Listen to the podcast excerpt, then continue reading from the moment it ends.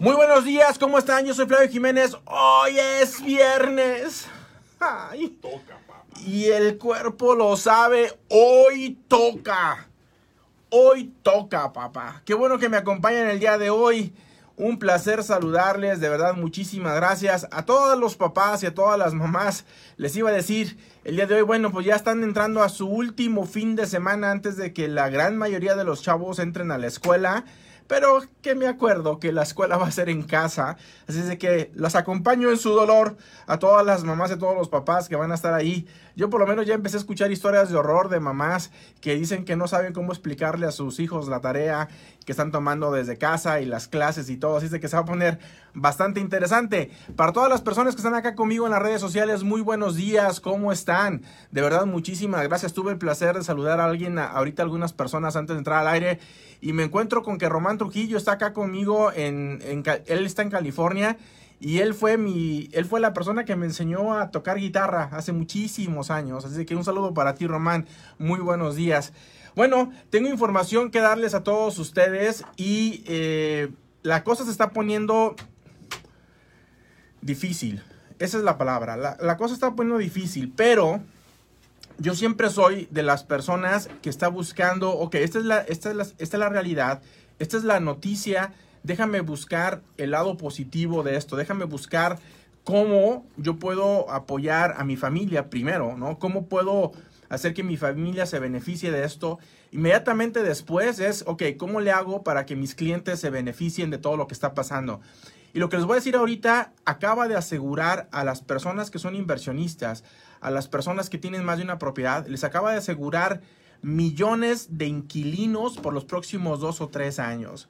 Escuchaste bien, no habíamos tenido problema nunca por inquilinos, nunca, ¿no? Llega la pandemia y por cuidarnos y que no se propague el virus, nos ponen en la casa, nos encierran y este afecta la, la economía inmediatamente.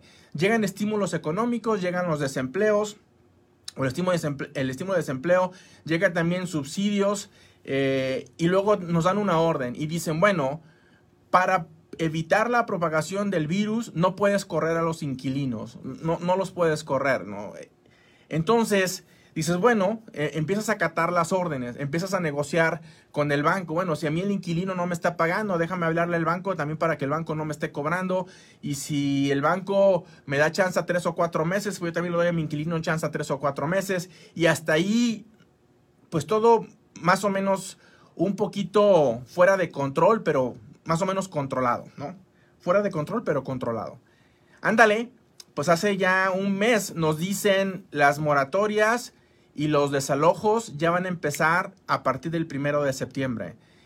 Y cuando nos dijeron esto, los primeros cálculos, por ejemplo, aquí en Las Vegas, dijeron que 250 a 300 mil personas se iban a mirar forzadas a dejar sus propiedades por no pagarlas. Y estás hablando de inquilinos que no pueden pagar la renta, pero también estás hablando de personas que tienen hipoteca y que no la pueden pagar.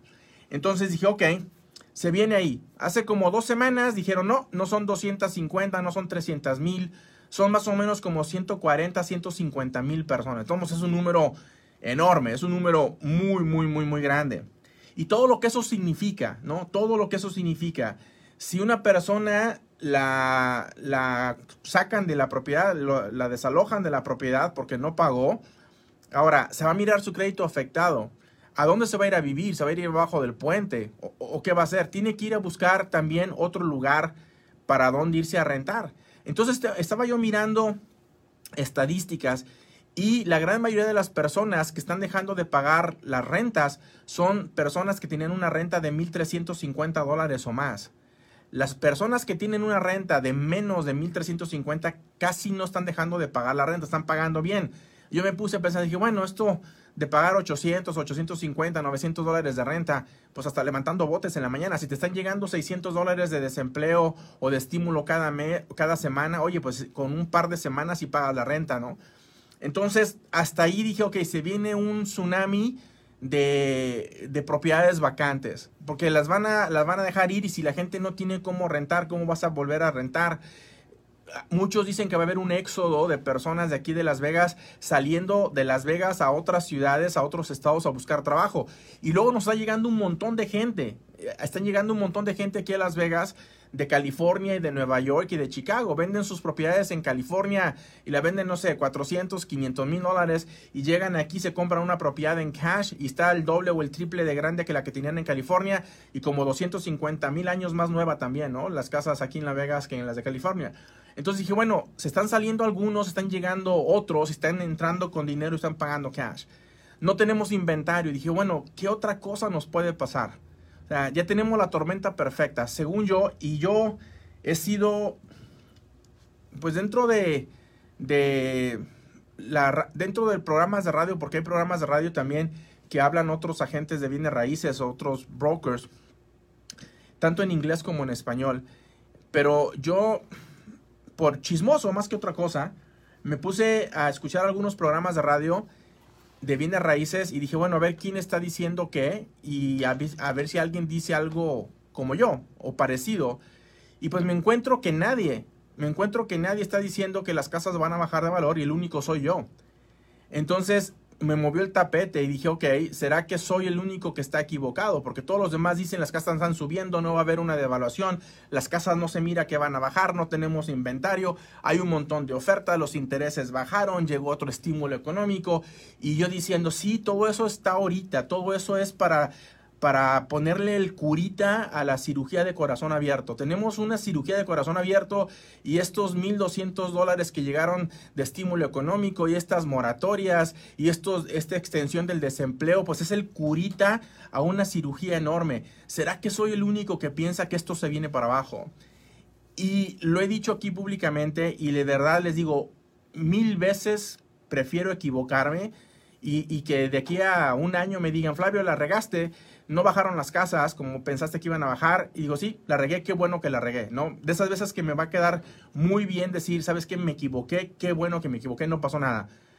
Pero ándale, estaba yo metido en esas y el, hoy es viernes, el miércoles, el miércoles para ser exactos, llega un comunicado del banco, un email, un correo electrónico, llega un, un correo electrónico del banco diciendo, Fannie Mae y Freddie Mac, ¿no? Fannie Mae y Freddie Mac son esas instituciones que son como las bodegas que tienen la gran mayoría de los préstamos. Ellos, Banco de América te hace un préstamo hipotecario y se lo vende a la bodega de Fannie Mae y Freddie Mac. Wells Fargo te hace un préstamo y lo vende y casi siempre lo compran estas bodegas, ¿no? Fannie Mae. Entonces ellos son los dueños de trillones de dólares de préstamos, de trillones de dólares de préstamos. Pues ándale, nos llega un comunicado el miércoles del banco, eh, un correo electrónico y dice a partir del primero de septiembre, todas las personas eh, que, hayan trabajado o lo que hayan trabajado en este 2020 van a tomar en cuenta el ingreso que tuvieron en todo el año. Y que me duele el estómago. dije, oh man, ya valió, ¿no? Ya valió para muchas personas. Y les explico por qué. Hace apenas nueve días, más o menos, diez, que estuvo Rafael Trujillo aquí conmigo eh, y él es representante de Finance of America, un banco con, el que nosotros trabajamos mucho. Y yo le hice esa pregunta, le dije, oye Rafa, digo, ¿qué onda con las personas que trabajaron enero, febrero, marzo y abril? Y luego nos mandan a cuarentena, hubo la pandemia, está la pandemia, las ponen en descansar y nada más trabajaron tres meses o cuatro meses del año y ahorita todavía siguen desempleados, no están trabajando. ¿Qué va a pasar con los ingresos de esas personas? Y me dice Rafa, no, todo está bien, el banco dice que si una persona trabajó cuatro meses, entonces el año del 2020 de ingreso solamente se van a tomar cuatro meses. Entonces el año 2020 es de cuenta que fue un año de cuatro meses para esta persona que por culpa de la pandemia, que por culpa del coronavirus, nada más trabajó cuatro meses. Para esta persona el año no fue de 12 meses, fue de cuatro y eso es lo que vamos a tomar de ingresos. Y si ustedes miran el programa ese, yo dije, oye, pues qué bien, dije, está todo dar. Qué bueno. Si una persona trabajó cuatro meses, ok, si ganó 3 mil dólares al mes, en cuatro meses ganó 12 mil dólares, entonces el banco va a decir, bueno, este señor, señora, ¿no? Por esto de la pandemia, su trabajo fue de cuatro meses en todo el 2020, pues vamos a considerar que el 2020 para esta persona fue de cuatro meses en lugar de 12. Y dije, hoy está bien, quiere decir que todo el mundo va a estar calificando una vez que esto regrese más o menos a la normalidad, ¿no? Si es que se puede llamar eso. Pues ándale, que me la cambian la pichada el miércoles, ¿no? Y dije, oh, man. ¿Y qué significa esto? El miércoles dicen, si una persona trabajó cuatro meses en el 2020, ya cambió la pichada. A partir del primero de septiembre vamos a tomar los ingresos del 2020 en 12 meses.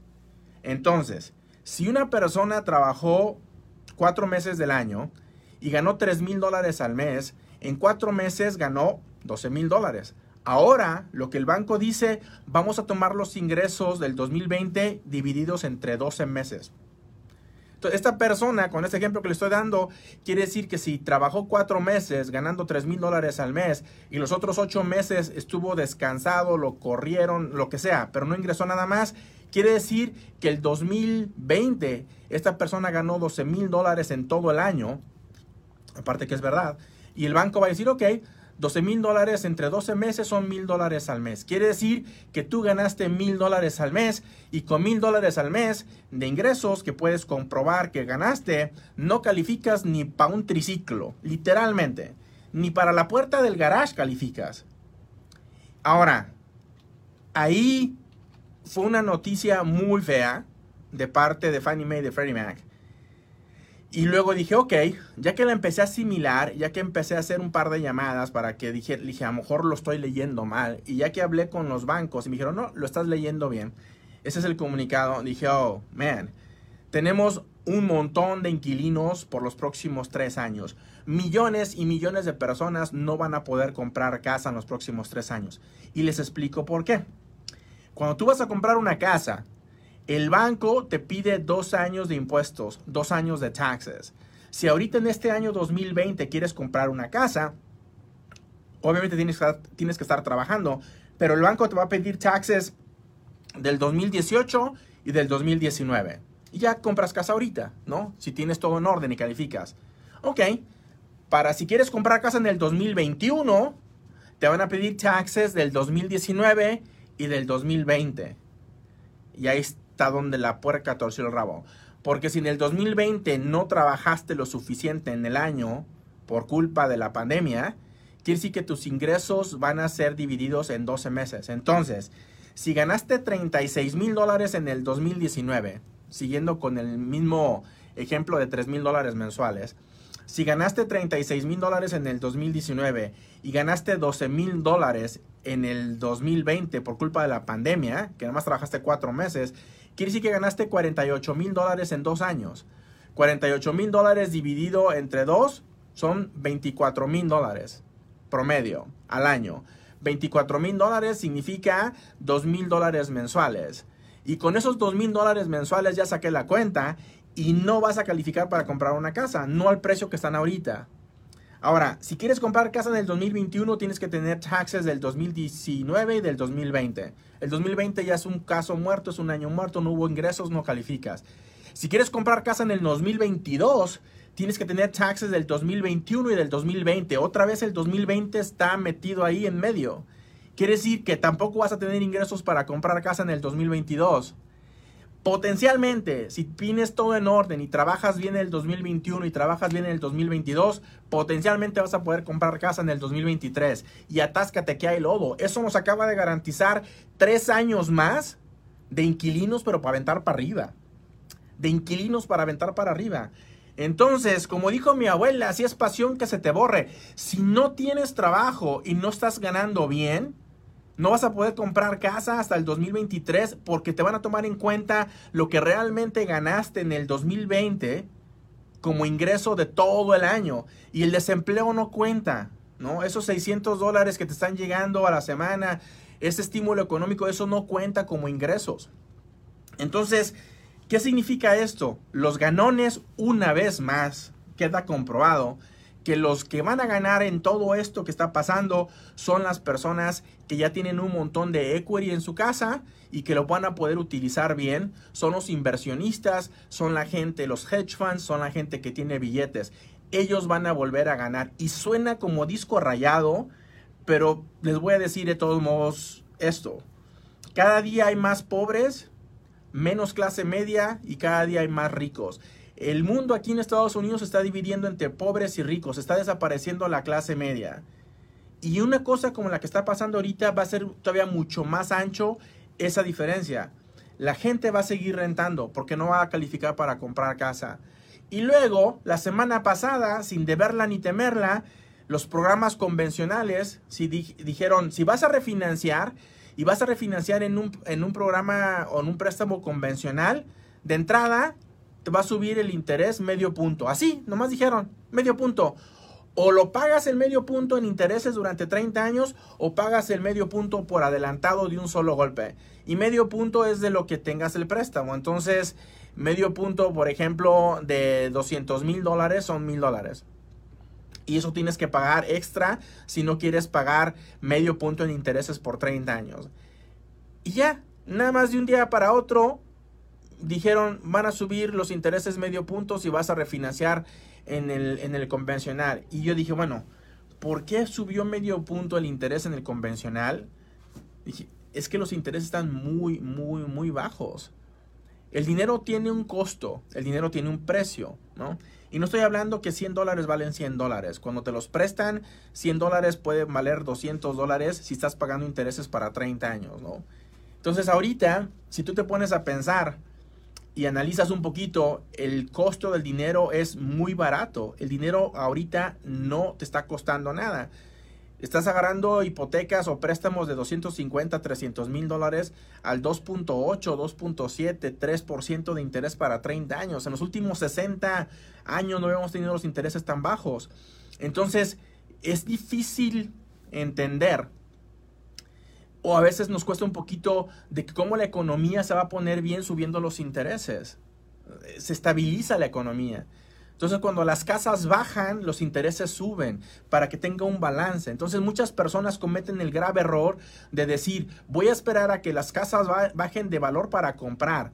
Porque en la escuela nos enseñaron, los abuelos nos enseñaron, nuestros papás nos enseñaron que vende cuando está caro y compra cuando está barato. Pero nomás nos dijeron eso. No dijeron nunca, analiza los intereses. Si vas a comprar barato, ok, eso es hipotético. Si vas a comprar barato, pero el interés es más, alto, ¿cuánto vas a pagar más de intereses? Y yo ya saqué la cuenta, ¿no? Y vas a pagar más de intereses y más mensualmente por una casa de 240 mil dólares al 5.5 que por una casa de 300 mil dólares al 3% sale más cara la casa de 240 mil dólares. Pero si hablas con una persona y le dices, ¿qué prefieres? ¿Comprar esta casa en 300 mil dólares ahorita al 3%? o esperarte que baje 20% y de aquí a 10 meses no vale 300, vale 240, pero el interés va a ser el 5.5. La gran mayoría de la gente va a decir, me espero a que baje 60 mil dólares y la compro en 240, es la misma casa, anyways. Y ahí es donde cometen el error. Ahí es donde cometen el error. Una señora vino conmigo hace un par de semanas y me dijo, ¿sabes qué, Flavio? Ya van dos veces que hacen recorte de personal en la empresa donde yo estoy. Y las dos veces me he salvado porque tengo señoría. Pero presiento que si hay otro recorte de personal, la que sigue soy yo. Presiento. ¿Qué puedo hacer? Porque si me quedo sin trabajo, me va a quedar el pago de 1.200 dólares en mi casa. Hicimos un análisis. Le hice una estrategia le hice una estrategia para que viviera gratis y dije, si Dios no lo quiera y te quedas sin trabajo, tus inquilinos te van a pagar la renta donde tú vives o la casa donde tú vives y te va a sobrar dinero para que comas tú y tu hijo. En el peor de los casos eso va a pasar. Vas a vivir gratis, tus inquilinos te van a pagar y tus inquilinos te van a mantener. O sea, en el peor de los casos eso va a pasar. Le gustó mi estrategia, tuvimos que hacer lo que tuvimos que hacer. Pusimos su casa a la venta porque tiene una buena cantidad de equity ahí. Pusimos la casa en la venta para desarrollar, desarrollar esa, esa, estrategia diferente. Y ayer fue a firmar documentos a, a, la oficina porque la casa ya se vendió. Vamos a cerrar para finales de este mes de, de este mes de agosto. Vamos a estar cerrando la venta de su casa para seguir comprando una manera inteligente, ¿no? De una manera inteligente y poner a trabajar su dinero. Pues ayer fue a firmar a la oficina y me dijo, ¿sabes qué, Flavio? Dice, lo que no pensé que iba a pasar o lo que no quería que pasara, ya pasó. ¿Qué onda? Dice, ya nos acaban de decir que tenemos 60 días, nos dieron una notificación de 60 días porque nos van a correr a todos. Dije, ¿cómo que a todos? Todo, la compañía toda va a cerrar. Los que quedamos ahí trabajando ya nos dieron 60 días para de, notificación. Significa que toda la estrategia que me dijiste tiene que cerrar sí o sí de aquí a 60 días porque de lo contrario me voy a quedar sin casa, sin trabajo, sin nada, pero sí, con unos 220 mil dólares en cash, que si vende la casa es lo que le queda un cuarto de millón de dólares más o menos en cash. Dice, pero ahí tengo el cash sin producir, ya te entendí que hay que producirlo. Y ahora que va a haber inquilinos para aventar para arriba, que va a haber muchísimas personas que no van a poder comprar casa, es el momento de actuar. Ok, ese fue uno de mis clientes. Al rato llega otra persona y me dijo, fue a tu conferencia. Dije, ok. Dice, yo tengo, no una, tengo dos casas pagadas. Y yo pensé que la estaba haciendo bien. Yo pensé que vivía en una casa, ya está pagada y no tengo que pagar nada de renta. Y la otra casa la estoy rentando en 1.300 dólares al mes. Dice, y yo pensé que estaba bien. Dice, pero quiero ver si se puede hacer algo mejor. Esta persona con dos casas pagadas, en cosa de cinco meses, seis meses, la voy a poner en más de 2 millones de dólares en bienes y para recibir en lugar de 1.300 va a recibir casi 10 mil dólares al mes en ingresos con su mismo dinero. ¿Por qué no tengo miedo de hacer eso? Porque sé que va a haber un montón de inquilinos. Va a haber muchísima gente que no va a poder comprar lo que quiera. Lo que tienen que hacer todos ustedes que me están escuchando es lo siguiente aprovechen. Si están trabajando y tienen todo en orden, compren. Compren porque los intereses están muy baratos ahorita y potencialmente van a subir. Esa es la verdad por la que tienen que comprar. No se dejen, no se dejen llevar por lo que nos dicen en la escuela. Yo hace 22 años saqué mi licencia, ¿no? De bienes raíces. Y hace 22 años vengo escuchando la misma estupidez todos los días. Y la estupidez para mí es la siguiente. El que está rentando está tirando su dinero a la basura. ¿Ya te cansaste de tirar tu dinero a la basura? Ya no, ya no estés rentando, compra. Eso para mí es una estupidez. No estás tirando el dinero a la basura. Y nos lo enseñaron en la escuela. Parece que todos los agentes de bienes raíces están programados para decir, ya no tires tu dinero a la basura. Ya deja de rentar. El que está rentando está tirando su dinero a la basura. ¿Really? Ese es todo el argumento que tienen para comprar casa. No. O sea, no estás tirando tu dinero a la basura. Estás pagando por tener el privilegio de tener un techo. Estás pagando por techo. O sea, estás pagando una renta para que te dé techo. Ahora, que esa renta que estás pagando nunca regresa, sí, pero no es que estás tirando dinero a la basura, ¿no? Estás, es como decir, el que está comprando gasolina para echarle el auto está tirando su dinero a la, a la basura, porque la gasolina que le pones al, al auto nunca regresa. Pues no, pero estás pagando por el privilegio de tener un auto y seguir manejando, ¿right? Entonces, si estás pagando una renta, estás pagando por el privilegio de tener un techo. Ahora, que ese dinero no regrese, si es cierto. Que ese dinero no te beneficie nada eh, económicamente hablando o que no tienes ninguna retorno, si es cierto. Pero no compres porque la gente te dijo, hey, estás tirando dinero a la basura. Compra porque tienes todo muy claro y tienes una, una, una estrategia de comprar. Ahorita, si ustedes tienen casa, o si tienen un dinero ahorrado, o si tienen equity en su propiedad, deberían de venir a verme. Porque ahorita nos acaban de garantizar millones de inquilinos por los próximos 2, 3 años. Ahorita va a haber personas. Yo ya, ya estoy esperando un par de llamadas. En cualquier rato me llaman. Un inversionista que me dijo, tengo 10 millones de dólares para comprar, te voy a llamar en el momento justo para empezar a invertir cuando yo, cuando yo sepa que la economía se viene para abajo y que la gente no va a poder comprar y que tampoco se va a ir a vivir abajo de un puente, tiene que rentar. En cualquier rato me va a llamar esta persona, en cualquier rato me va a llamar. Y va a decir, ¿sabes que Ya, entrémosle. Y no va a esperar a que bajen las casas de valor. Los inversionistas no funcionan así. La gente que compra como inversión no compra cuando las casas bajan de valor solamente. Compra cuando el retorno de inversión está bien para ellos. Así que están comprando todo el tiempo. Si las casas están subiendo de valor y tienen un buen retorno, la compran. Si las casas están muy caras y tienen un buen retorno, la compran. Si las casas están muy baratas y tienen un buen retorno, la compran. Pero la gran mayoría de nosotros creemos que si compras bien es porque compraste barato, aunque tengas un interés alto, y ahí ya compraste mal. Si le preguntas a las personas cómo calcular el retorno o cuál es el retorno de inversión, no lo van a saber. Si se las barajeas más fácil y le dices, hey, ¿Cuánto está ganando tu dinero? ¿En cuánto pusiste a trabajar tu dinero? A lo mejor te entienden un poquito más, pero lo más seguro es que no sepan. Es tan difícil que una persona se siente y que diga, ok, déjame ver en cuánto está, trabajando mi dinero. Es como decirle a una ama de casa, no todas, no todas, ok, no vayan a crucificarme ahorita, pero es como decirle a una ama de casa, ¿cuál es tu presupuesto? ¿Cuál es tu estilo de vida? ¿Cuál es tu budget? Dicen en inglés. Entonces, ¿cómo, ¿cuánto gastas al mes? No, pues no sé. ¿Cómo que no sabes? No, no sé. Entonces, ¿cómo le haces? No, pues ahí con el favor de Dios me dicen, ¿no? Llegan ahí a la oficina y oiga señora, ¿cuál es su estilo de vida? Y se me quedan viendo. ¿A qué te refieres? Sí, ¿cuánto usted gasta al mes? ¿En qué? Pues en su estilo de vida. ¿Cuánto gasta en luz, agua, teléfono, gasolina, computadoras, ropa, comida, pasta de dientes, calzones, este, no sé, shampoo, jabón para lavar, la ropa, internet? ¿Cuánto gasta usted al mes? Y la gente no sabe. Entonces, una de las cosas más importantes para que empieces a crecer financieramente es que entiendas el dinero. Y lo más básico es empezar por un presupuesto.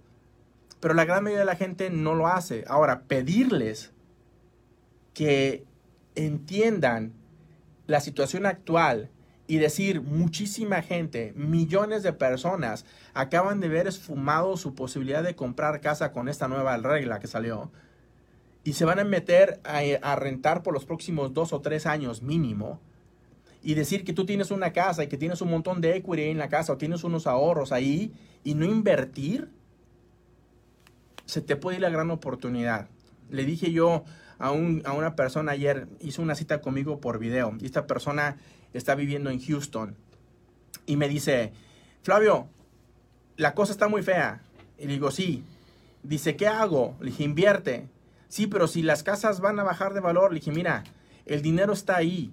Siempre el dinero está ahí, simplemente cambia de manos. Vale más que te estructures bien para que cuando el dinero cambie de manos te toque un poquito a ti. En lugar de soltar, que recibas. Ese es el chiste. Ese es el chiste. Aquí en Las Vegas se acabó todo. Las convenciones que había para este año 2020 cancelaron. Díganle a Dios, se acabó. El aeropuerto internacional de McCarran aquí en Las Vegas acaba de anunciar a más de 900 personas despedidas. Se acabó. El turismo ya tronó.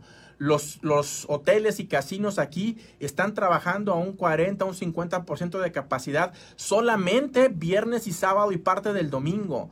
De lunes a miércoles, de lunes a jueves está muerto. Esto es un pueblo fantasma siguen y siguen cerrando diferentes negocios. No hay trabajo. La gente se siente muy bien ahorita, entre comillas, diciendo, pues gano más sin trabajar que trabajando porque me llega el desempleo, porque me llegan estos subsidios. Ok, pero cuando te enfrentas a la realidad y que el desempleo termine y que los ingresos de subsidios ya no, ya no lleguen y que no tengas trabajo, ¿qué es lo que vas a hacer? Yo te digo lo que vas a hacer. Vas a seguir siendo inquilino. Si no tienes tus cartas en orden, ponlas. Si ya las tienes en orden, actúa. Porque con esto que les acabo de decir, los inversionistas, haz de cuenta que soltaron a un niño en una tienda de dulces y no tienen supervisión. Ahorita los inversionistas, los que sepan cómo mover su dinero, se van a convertir mucho más ricos de lo que ya son. Gracias a todos ustedes por la sintonía. Yo soy Flavio Jiménez. Por favor, si tienen alguna pregunta, llamen. El teléfono en mi oficina es el 702-720-3333. Acá en las redes sociales, háganle share al programa, compártanlo, háganle like para que la información llegue a más personas. Muchísimas gracias, Herbert. Que tengan excelente fin de semana. Hoy es viernes. Hoy toca, papá. Ya tocó. Ya tocó, dijo una. All right. Hasta luego.